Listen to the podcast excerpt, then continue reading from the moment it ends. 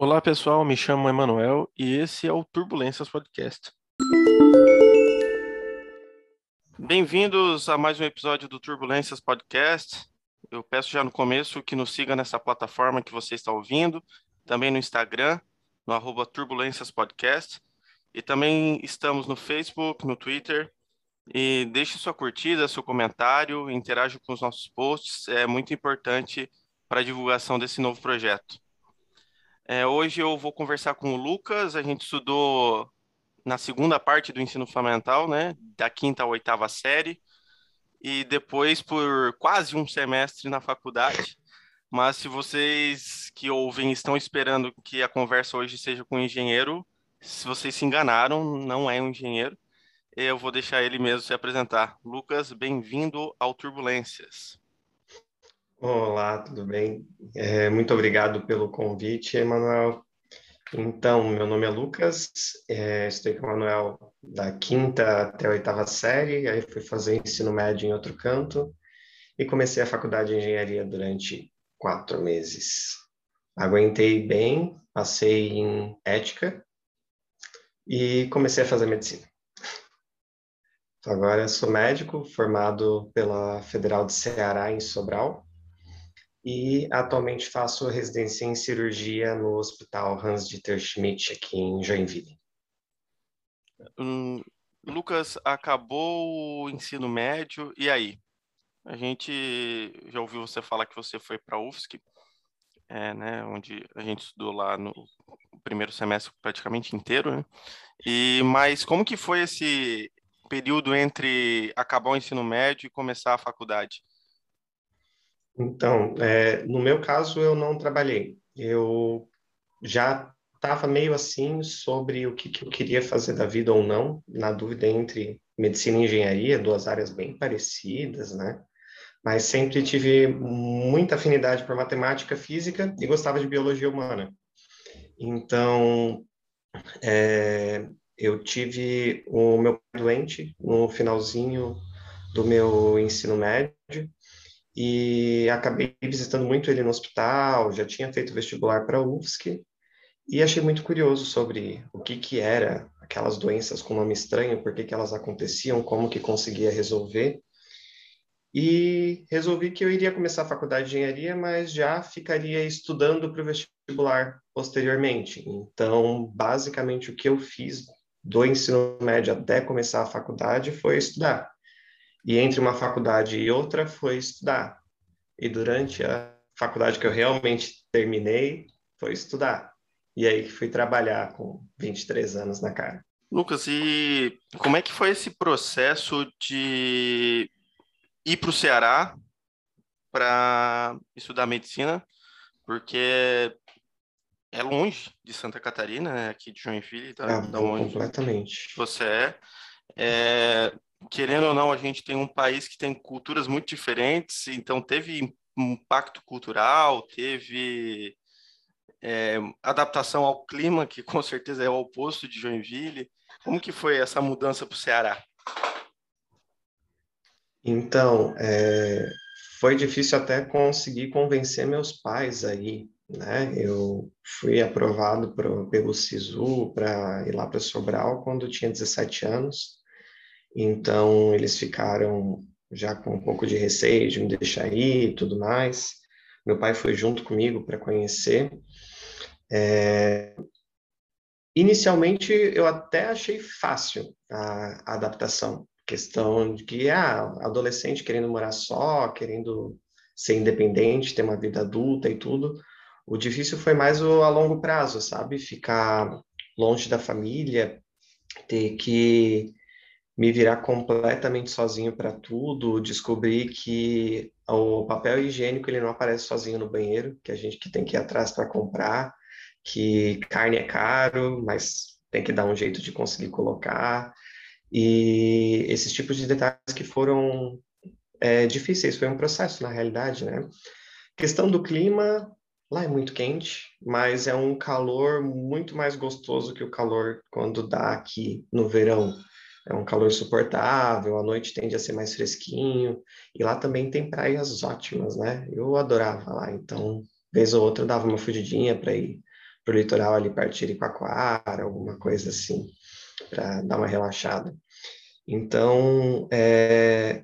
e a questão cultural é diferente, né? A cultura é muito diferente, lá o povo é muito mais de abraçar, de acolher, coisa que aqui a gente tenta conversar, conversa com todo mundo, é educado, mas sempre mantém um pouco mais de distância. O meu espaço pessoal é um pouco maior aqui em Santa Catarina. Então, foi um processo, mas acabou que quase que virei um cearensezinho aí. Aprendi até a dançar forró. É, forró é, é, bom, é bom. Eu gosto, não danço, mas gosto de ouvir. Você sabe disso, né? Foi, foi até a sua formatura lá e foi muito bom. Nossa, saudades, inclusive.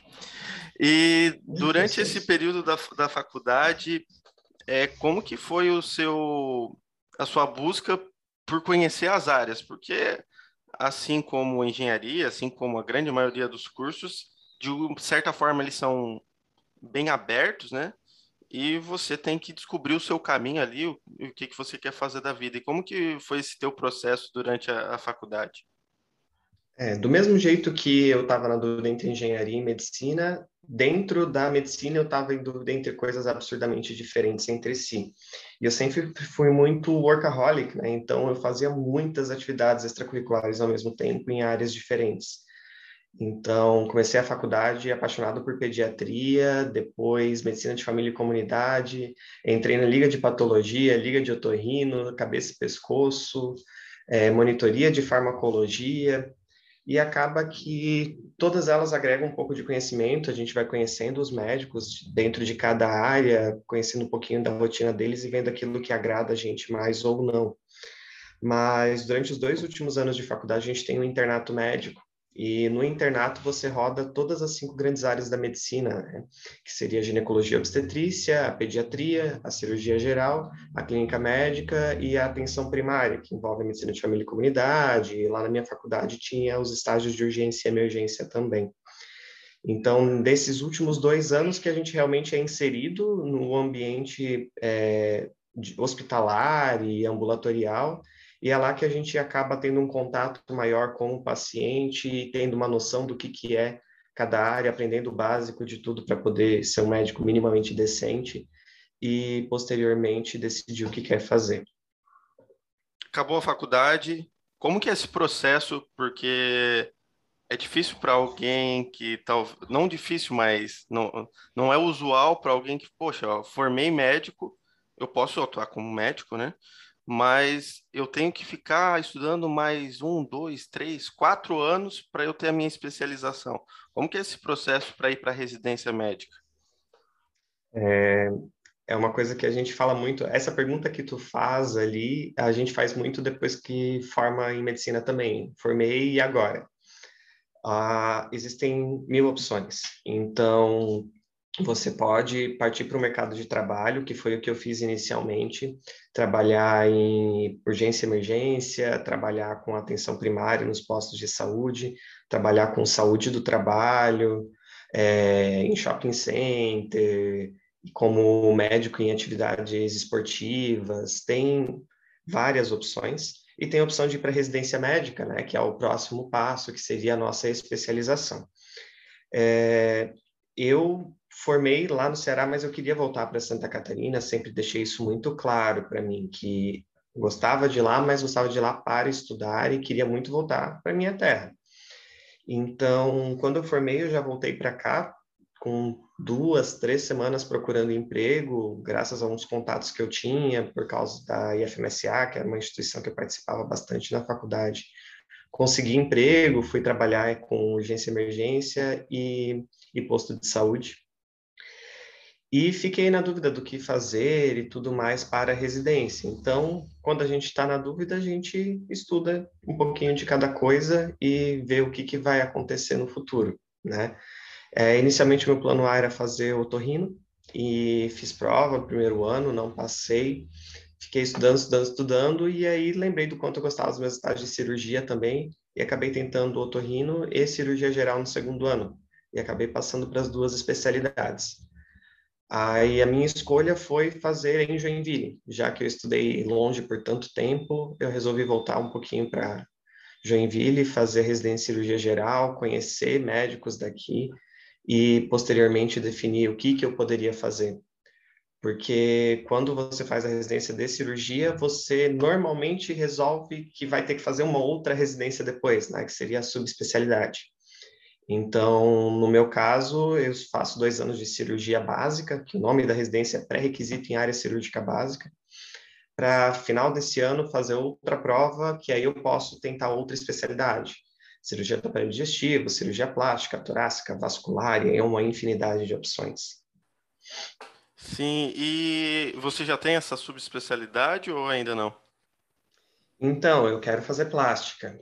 Estou estudando para tal, mas é difícil de entrar, mas esse é o sonho, né? Então, já montei meu cronograma de provas para viajar pelo sul e sudeste, tentando e ver o que vai dar. Agora é estudar. Cirurgia plástica, é, falando aqui como alguém que não é médico, mas conhece alguns, né? É, eu sei que tem a, toda a, a, a, função social da cirurgia plástica, né? Aquelas pessoas que sofreram algum trauma e daí tem que recuperar através da cirurgia plástica. E mas só que também tem o estigma de que cirurgia plástica é só para médico que quer ganhar dinheiro e para colocar silicone nas pessoas e, e fazer lipoaspiração, né? Como é que tu lida já com isso nesse pensamento? Porque, cara, não, não, estou dizendo jamais que as pessoas estão certas, mas elas já começam a julgar por aí. Ah, o Lucas fez uhum. medicina e agora ele vai fazer cirurgia plástica, vai colocar é, implante nas pessoas e vai ficar rico porque vai atender só rico. Então, é, a cirurgia plástica realmente é um mundo dentro dela, né? Tem tanto a cirurgia estética quanto a cirurgia reparadora. E o que elas têm em comum, na minha opinião, essas duas é que você trabalha com autoestima. Então, você tenta recuperar a autoestima da pessoa por alguma questão que possa estar atrapalhando nela. E às vezes consegue recuperar até função. Então, às vezes, grandes queimados. É preciso fazer cirurgia plástica reparadora para conseguir voltar a ter movimento de mão, conseguir voltar a ter movimento de pescoço, é, conseguir fazer com que a pessoa pelo menos consiga se olhar no espelho e não se odiar às vezes ou lembrar de algum trauma que sofreu e que causou essa lesão inicial. Mas a cirurgia estética, ela também tem sua importância. Ela lida com a autoestima, ela faz com que as pessoas se sintam melhor dentro do corpo delas, sabe? É, a questão de que as pessoas veem a cirurgia plástica como algo puramente estético, de gente que tem muito dinheiro e que só quer ficar mais bonita, mais bonita, e às vezes fica até com resultados piores, vai tudo da capacidade da, do médico e do paciente desenvolverem uma boa relação. Porque o paciente ele chega com objetivos e a, a ideia do cirurgião é mostrar a realidade e dizer, olha, eu consigo fazer isso para te deixar de tal forma, mas se o paciente quiser um resultado anormal, você pode se recusar a fazer e orientar, procurar um outro cirurgião, às vezes até indicar algum colega, sabe? Existe de tudo, mas em toda área existem pontos que os profissionais às vezes podem exagerar um pouquinho. Na plástica não é diferente, né? Claro, é, em, em, toda área mesmo, não só na medicina, né? Tudo pode ser o, é, tem um bom profissional, ética profissional de uma forma geral, né? Desde o cara que cuida da contabilidade da empresa, ele pode forjar um livro lá mesmo, é, ou contra a vontade, ou porque quer, até engenharia, né? A gente sabe que tem muita engenharia aí que. muitas obras de engenharia que, que são ruins e as pessoas só não olham para o cliente, só olham para o próprio bolso também. Então, mas não é a maioria em nenhuma profissão, graças a Deus, senão o mundo não funcionava, né? E... Exato, e eu tenho na minha residência exemplos de profissionais que são cirurgiões plásticos incríveis, tanto trabalham com reparadora quanto com estética e fazem resultados sensacionais e são ótimos exemplos de relação médico-paciente, de que realmente estão preocupados em fazer com que a pessoa se sinta bem dentro do corpo dela. E é isso que eu acho incrível dentro desse mundo. E Lucas, como tu falou aí, a relação médico-paciente ela é muito especial de certa forma, né? Porque querendo ou não, o paciente está entregando a sua vida na, na mão do profissional ali que, que é você. E, e me conta como que essa, para quebrar esse gelo quando tu não conhece um paciente, né? É, pra, como que é ensinado ou como que é treinado isso? Porque também tem a parte da sua confiança, porque afinal, como todo profissional, você começa sem experiência, então você tem que aprender também como que lida com o paciente, como que passa confiança para ele, como você é, pega confiança para construir essa relação. É, na faculdade de medicina, cada faculdade tem um nome diferente para a matéria, mas na minha a gente tinha uma cadeira chamada desenvolvimento pessoal e ela ocorria durante oito semestres. Era uma matéria que realmente ia sempre trazendo um pouquinho de conhecimento para a gente e estimulava muito esse treinamento. Então, dentro de desenvolvimento pessoal, a gente estudava psicologia médica, a gente estudava bioética, a gente estudava. A gente tinha práticas, na realidade, com atores, que eram próprios estudantes de medicina, monitores nossos, e fazíamos treinamentos de situações adversas pelas quais a gente poderia passar para poder conseguir criar essa confiança e estabelecer essa boa relação. O mais importante é que é uma coisa que muitos chefes meus sempre falavam e eu levo muito para mim. Eu posso até não ser o melhor profissional nesse momento, mas para este paciente agora, eu sou o melhor profissional. Então, eu vou dar o meu melhor e se eu não sei, eu vou atrás. Então, é, eu sempre tento trabalhar com esse padrão de honestidade com os pacientes, sabe? É, às vezes eles fazem perguntas que eu simplesmente não sei a resposta, eu falo, olha, isso eu não sei te dizer, mas pode deixar que vamos atrás, vamos conversar, vou atrás de algum colega e a gente tenta resolver. O mais importante para manter uma boa relação, até atualmente estão tentando mudar esse conceito de relação médico-paciente para relação médico-pessoa, né? Porque quando você fala em paciente, você sempre pensa na pessoa doente, mas é uma pessoa que tem uma família, que tem amigos, que tem uma vida que está ali atrás. E quando você é, mantém essa sinceridade, essa facilidade, você entende que realmente é uma pessoa que está ali, é, não é algo tão difícil. É, é simplesmente questão de humanidade, de empatia mesmo. E nessas experiências que tu já teve até agora, apesar da, né, da sua carreira ser uma carreira relativamente curta ainda, mas que momento que tu caiu a ficha, que tu disse assim, cara, eu quero fazer isso, é isso que eu quero fazer, eu tô no lugar certo. Quando que passou isso? Na cirurgia, na realidade, isso é muito fácil de ver, porque quando você corta uma pessoa, faz toda a cirurgia, fecha, ela acorda e ela sai bem agradecendo, você fica, nossa, como é que foi que eu consegui fazer isso? Que coisa legal e tipo, e foi isso que me, me encantou nesse mundo, né? A cirurgia, ela acaba sendo uma especialidade absurdamente objetiva e ela busca resolver problemas. Então, eu sempre tive esse padrão de resolução.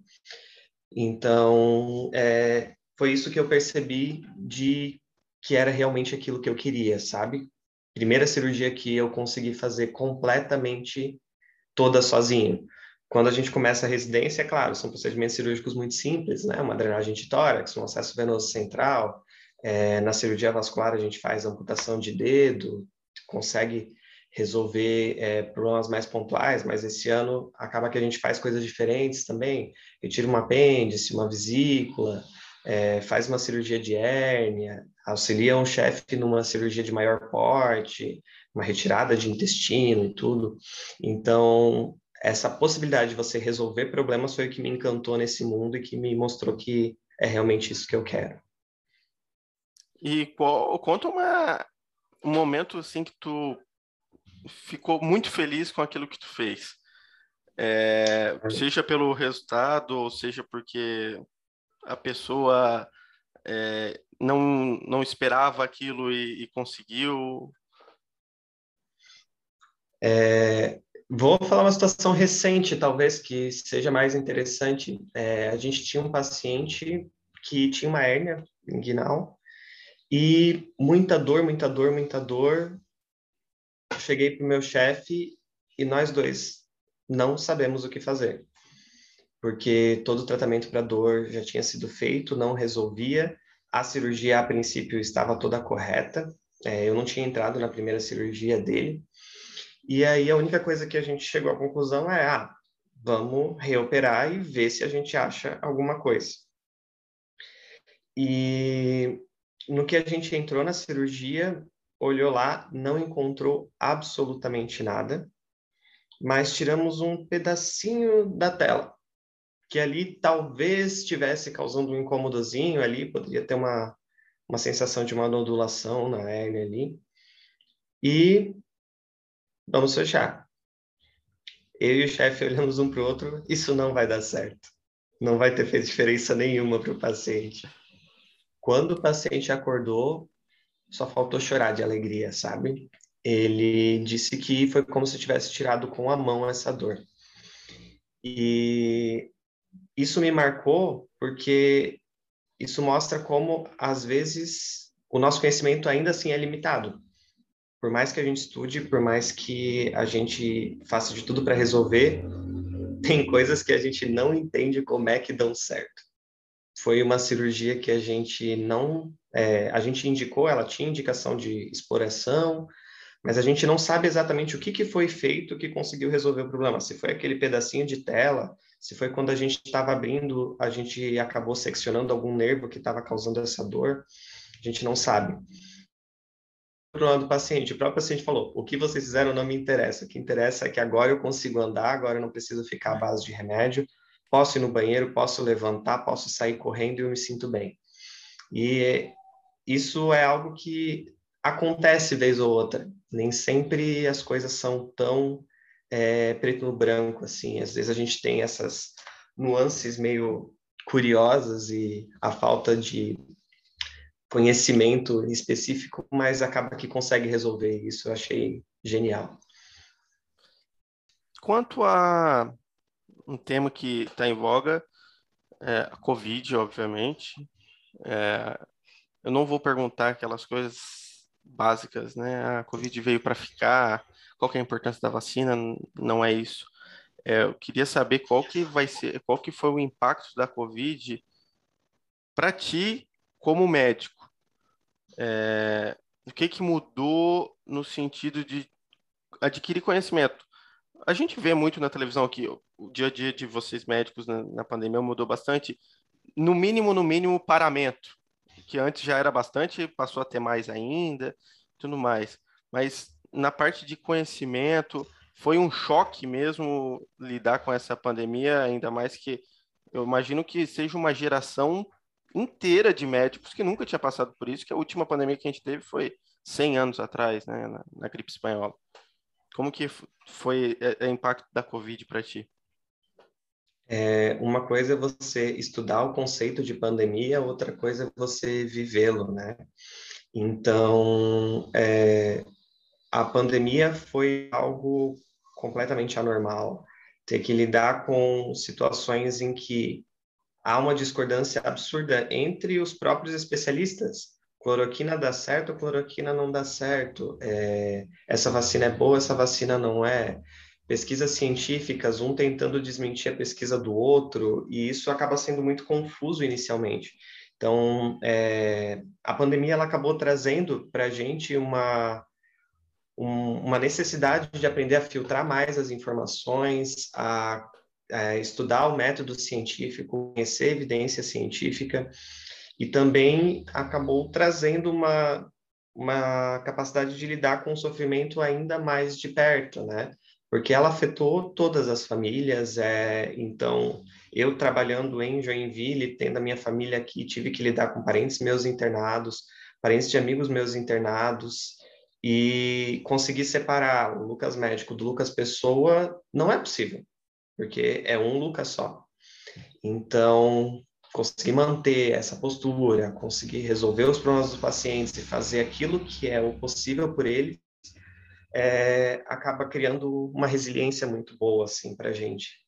Mas fácil definitivamente não está sendo.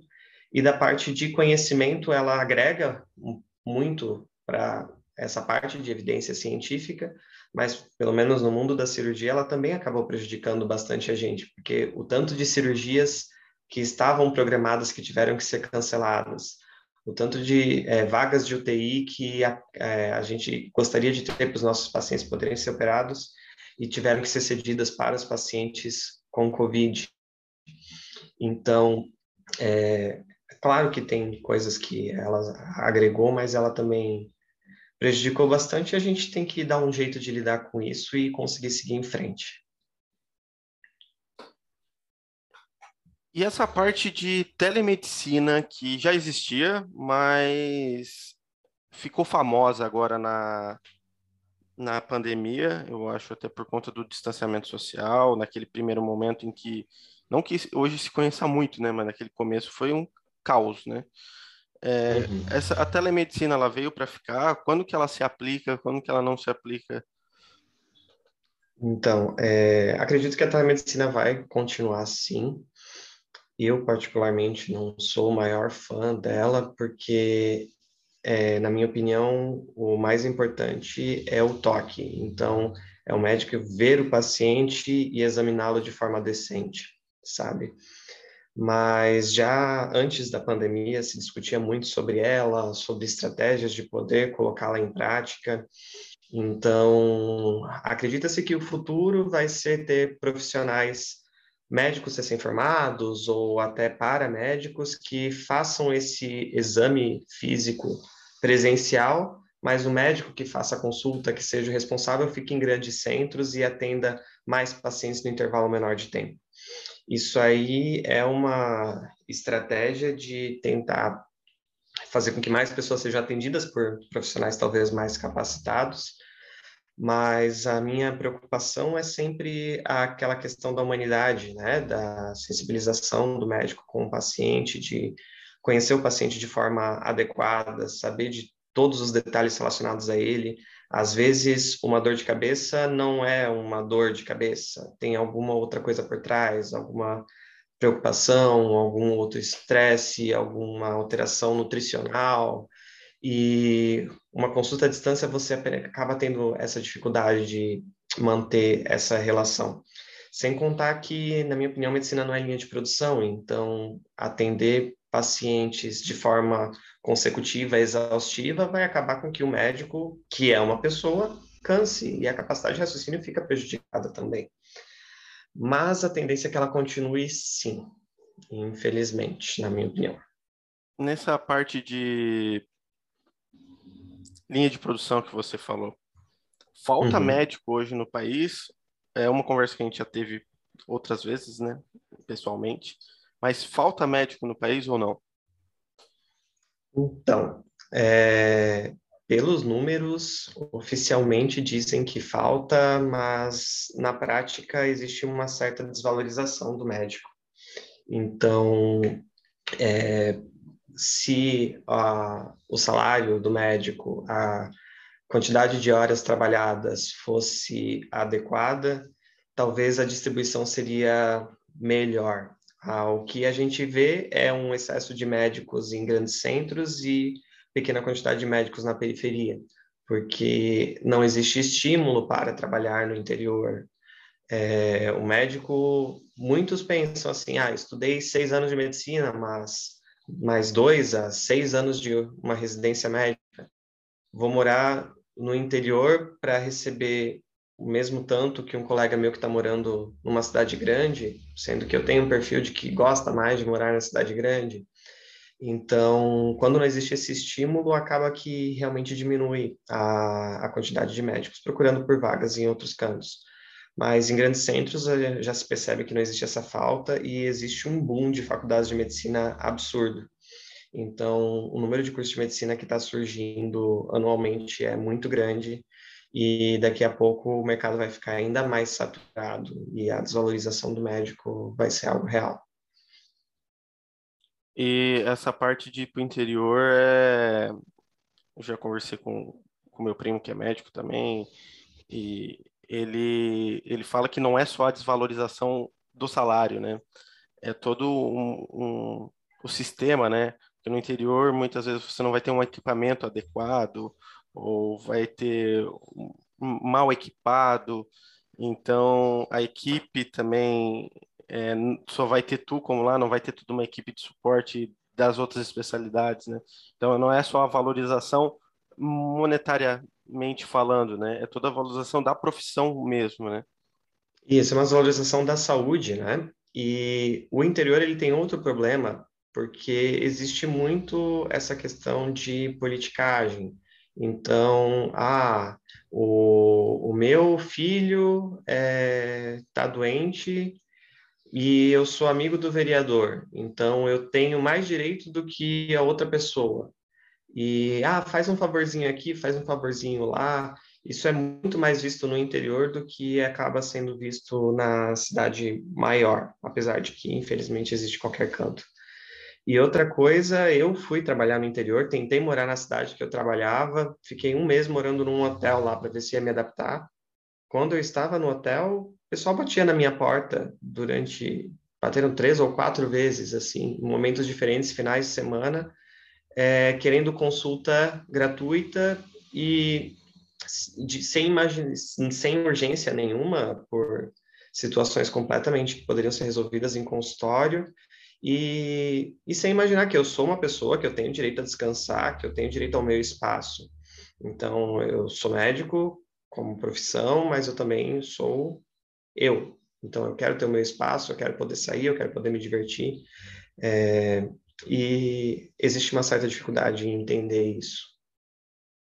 Em algum momento tu chegou a se questionar o que, que eu estou fazendo aqui? O tempo todo. Até hoje ainda. Meu Deus, é isso que eu quero da minha vida? Essas cargas horárias exaustivas, essa loucura mas sempre que a gente se questiona disso, aparece alguma situação que acaba mostrando, não, realmente é isso que eu quero. Hoje mesmo eu estava de plantão, fiquei de plantão, comecei às 7 horas da manhã de ontem até às 7 horas da manhã de hoje e segue a vida. A gente descansa conforme vai dando e tenta não fazer uma carga horária tão exaustiva para mim não se prejudicar. E como que tu lida com esse estresse de carga horária né, grande, daí tu tem que chegar em casa, tu tem que estudar para tua prova de, de, da subespecialidade, tu tem que estar tá se atualizando também, porque medicina, assim como qualquer é, ciência, tá, todo dia tem coisa nova, tem pesquisa nova saindo. Como, como que tu consegue equilibrar isso? É difícil, não é fácil, mas o que eu tento fazer é ver o que eu sinto de prazer nessas atividades. Então, dentro do trabalho, essa possibilidade de resolver problemas, acho incrível. Então, eu foco nisso. É, quando chego em casa, mesmo cansado, ah, estudar é cansativo, mas toda vez que eu estudo eu aprendo algo novo. Sou apaixonado por conhecimento, então eu foco nisso. E tento também tirar um tempo para mim, para minha saúde mental. Então, às vezes, estou tão cansado, ah, eu tenho que estudar, mas Agora não posso. Então, tomo um banho, como alguma coisa que eu gosto, tomo um chá, vou descansar, vou dormir.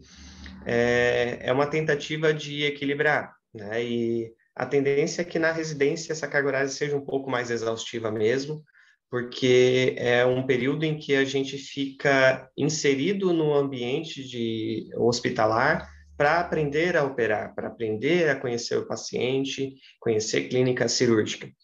E a esperança é sempre que depois melhore um pouquinho.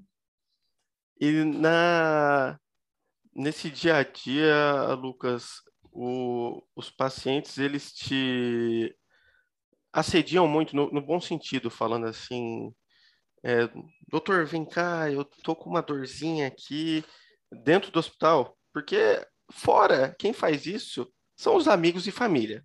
Eu tenho certeza disso. Mas dentro do hospital também acontece isso. acontece sim, é, mas dentro do hospital você está lá 100% como médico, então acaba que é algo um pouco mais tranquilo e a gente vai lidando isso de forma natural. E a gente sempre trabalha com um paciente que a gente tem que resolver problemas e por ordem de prioridade. Então, às vezes tem aqueles pacientes que são muito queixosos, que na, na maioria das vezes é mais uma questão de carência do que uma questão de que realmente está com tantos problemas assim. E aí a gente senta e conversa, olha, o que está mais te incomodando? Vamos resolver uma coisa por vez. Qual é o problema agora? O que, que eu posso fazer hoje? Então, nessas essas estratégiazinhas vão fazendo com que a gente consiga dar, manejar eles de, de forma mais sutil e, e não tenha muitos estresses, não. É, a maior dificuldade que a gente tem, às vezes, é porque quando a gente trabalha com o sistema público de saúde, a gente, mesmo em uma cidade como Joinville, a gente fica limitado em alguns pontos. Às vezes eu quero operar o paciente, mas não consigo sala, aí aparecem urgências na frente, o paciente fica um, dois, três dias, coloca em jejum, tira de jejum, coloca em jejum, tira de jejum. Isso faz com que o paciente fique irritado, incomodado. É uma situação que é um pouquinho mais chata e a gente tem que também tentar encontrar formas de lidar com isso. Mas aos poucos a gente vai conseguindo resolver. E essa parte do, do SUS, né? É, eu acho que é inegável a importância que o SUS tem hoje.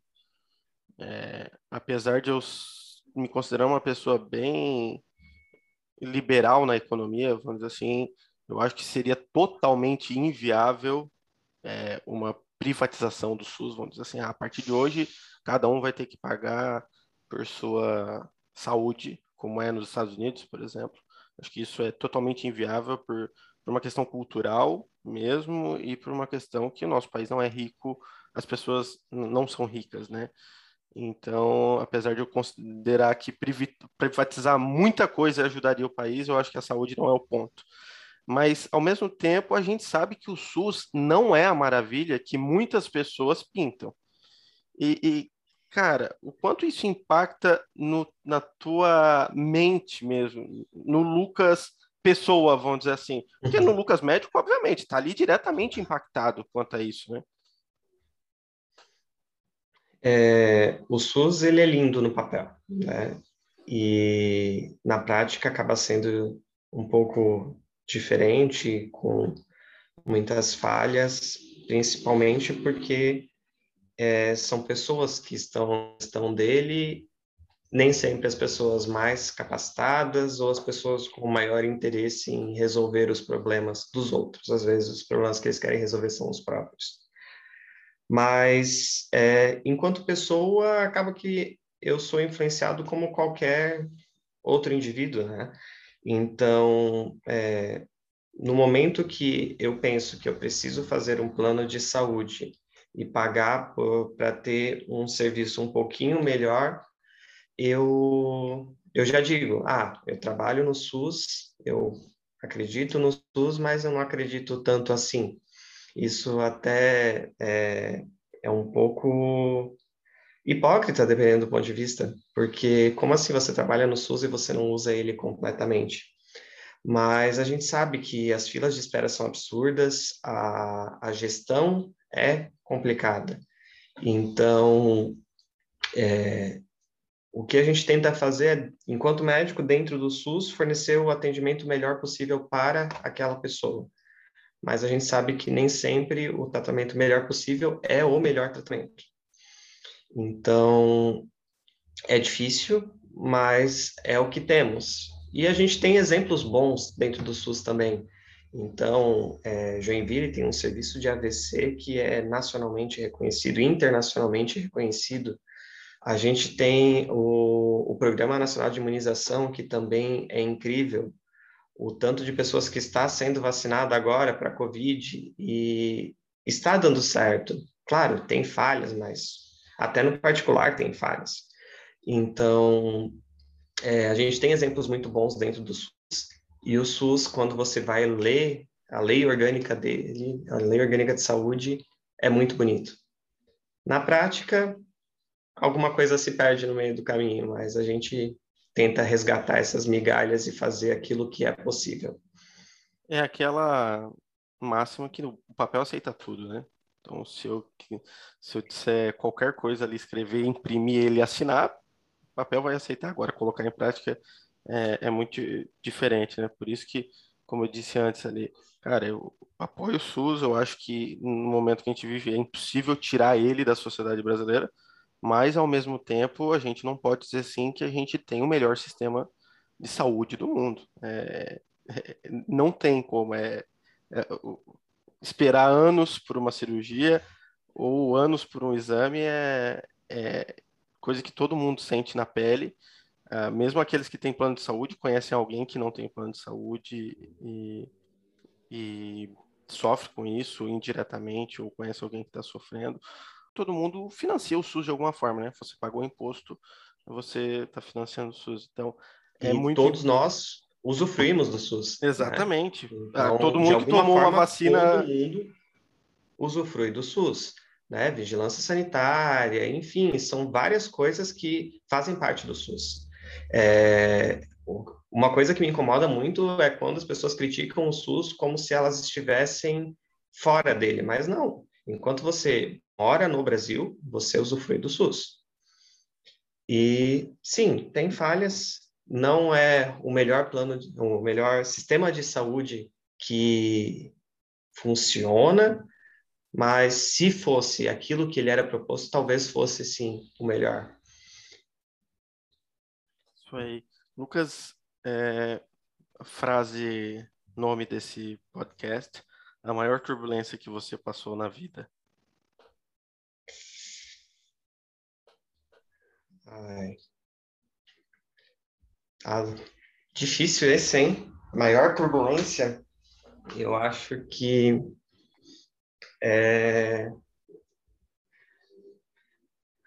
a, a, a, adaptação entre ser médico e pessoa, sabe? Conseguir entender que eu sou os dois e ao mesmo tempo eu sou um só. Acredito e... que é o mais difícil. E como que. Em que momento que tu percebeu que tu era uma pessoa só? Acredito que na residência. Na, na residência, quando eu praticamente, ano passado, vivia no hospital. Então, não existia muita vida fora do hospital e isso me fez perceber que é, a vida é uma só. Eu preciso ter meus momentos não trabalhando enquanto médico, mas ao mesmo tempo, sim, eu sou. E, e até hoje ainda é difícil diferenciar um pouquinho isso, conseguir é, compreender e lidar com esses detalhes, sabe? Toda vez que saio com qualquer amigo, em algum momento vai ser falado sobre medicina. Então, não interessa se o amigo é médico, enfermeiro, se é engenheiro, se é professor. Em algum momento vai ser conversado. Mas isso acaba que se torna algo natural. Se eu sinto que eu não estou trabalhando, tudo bem. O importante é não sentir que estou trabalhando o tempo todo, mesmo sendo médico. Lucas, e para a gente encerrar aquele jogo rápido, com uma resposta, uma frase, um título, é, um livro que você indica aí, que você gosta? Ah, é... Ai, Deus, não faz eu pensar rápido. Tantos, tantos livros.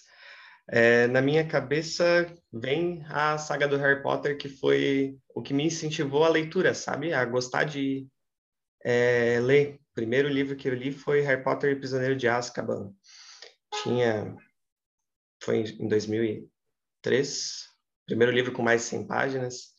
e ele que me me fez é, ter um estímulo pela leitura e depois ler de tudo, né? Mas acredito que sim, que foi o que me estimulou a gostar de estudar, gostar de aprender, gostar de conhecer mundos diferentes. Uma série. Série vem na minha cabeça How I Met Your Mother. Eu acho uma série incrível. Uma música. Uh, eu gosto muito de Castle on the Hill, de, do Ed Sheeran.